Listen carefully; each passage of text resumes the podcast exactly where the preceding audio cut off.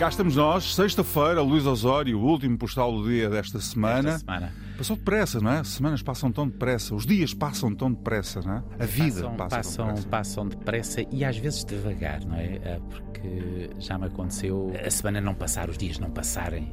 E normalmente quando está em baixo. Sim. Normalmente quando está, parece que o tempo não passa. Quando estamos bem, paradoxalmente, o tempo passa muito Muito depressa. depressa, não é? E, e estarmos sós também às vezes é uma complicação, não é? É, Quem nunca se sentiu só no meio da multidão que levante a mão, não é? é. E aí a vida é outro paradoxo. Aí a vida pode ser uma eternidade. Verdade. Mas é uma eternidade quando nós não, às vezes, não nos apetece viver tanto quanto isso. Às vezes, quando a vida não é boa, precisamos que nos chamem a atenção disso mesmo. Vamos ao postal do dia.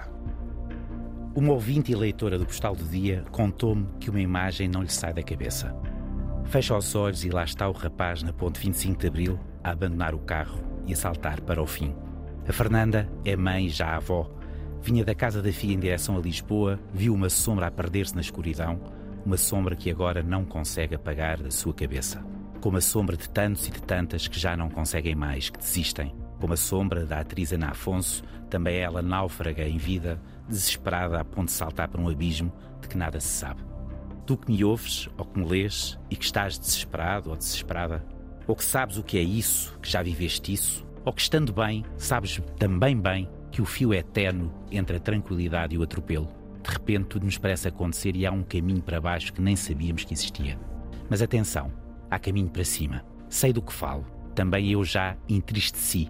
Vi a pessoa que mais amava a mãe que sozinha decidiu que eu devia nascer, derrotada durante toda a minha juventude. Sei o que é o sofrimento e sei o que é a redenção. O que nos pode acontecer, o que te pode acontecer se não desistires. Podes sentir-te traído pelo amor, podes ter dívidas, podes estar desavindo com os teus pais, filhos, podes ter feito coisas horríveis, ter maus pensamentos, tudo isso.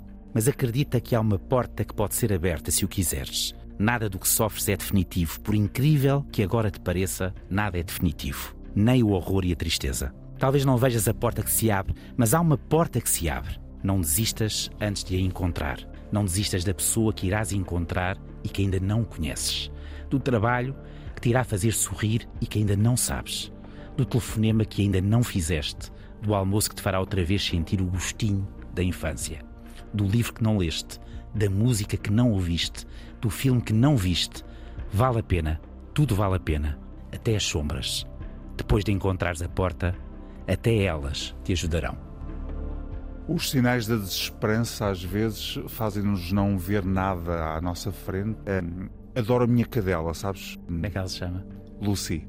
A minha cadela foi muito importante para mim na minha vida. Num determinado momento, foi ela, esta, esta livro, este livro, esta música, este postal, esta série, este... foi ela que me levava a passear. Hum, Tão bonito. não é? Sim. E todos nós podemos ter este momento, ou esta Lucy, ou este livro, ou esta. Não é? Eu já tive, É, todos nós. Eu também, eu também. Todos nós já descemos a rua da amargura, não é? O importante é que percebamos que a rua sobe e desce e há eh, esquinas que nós podemos virar e sair para outra rua É. e andarmos, não é? Porque E há, não é um beco sem saída. coisa, e há qualquer coisa de mágico, sabes? Porque se tu te fechares, se fechares os stores, como eu costumo dizer, tu podes receber 20 telefonemas por dia, nesse dia ninguém te telefona.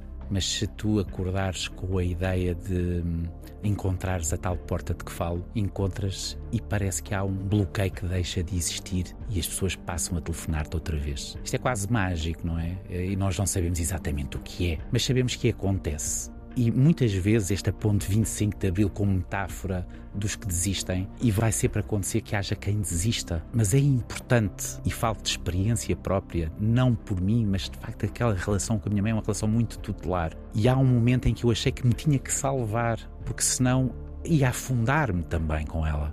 E, e ela conseguiu, conseguiu encontrar uma nova esquina, novas pessoas e conseguiu encontrar uma segunda vida. É importante que isto para terminar, que as sombras, as sombras sejam nossas aliadas, porque até as sombras, quando essa porta é encontrada, volta a insistir, podem ser nossas aliadas. Há sempre possibilidade de nós renascermos em vida. Há uma coisa que me dizem quase todos os dias, que é está grato.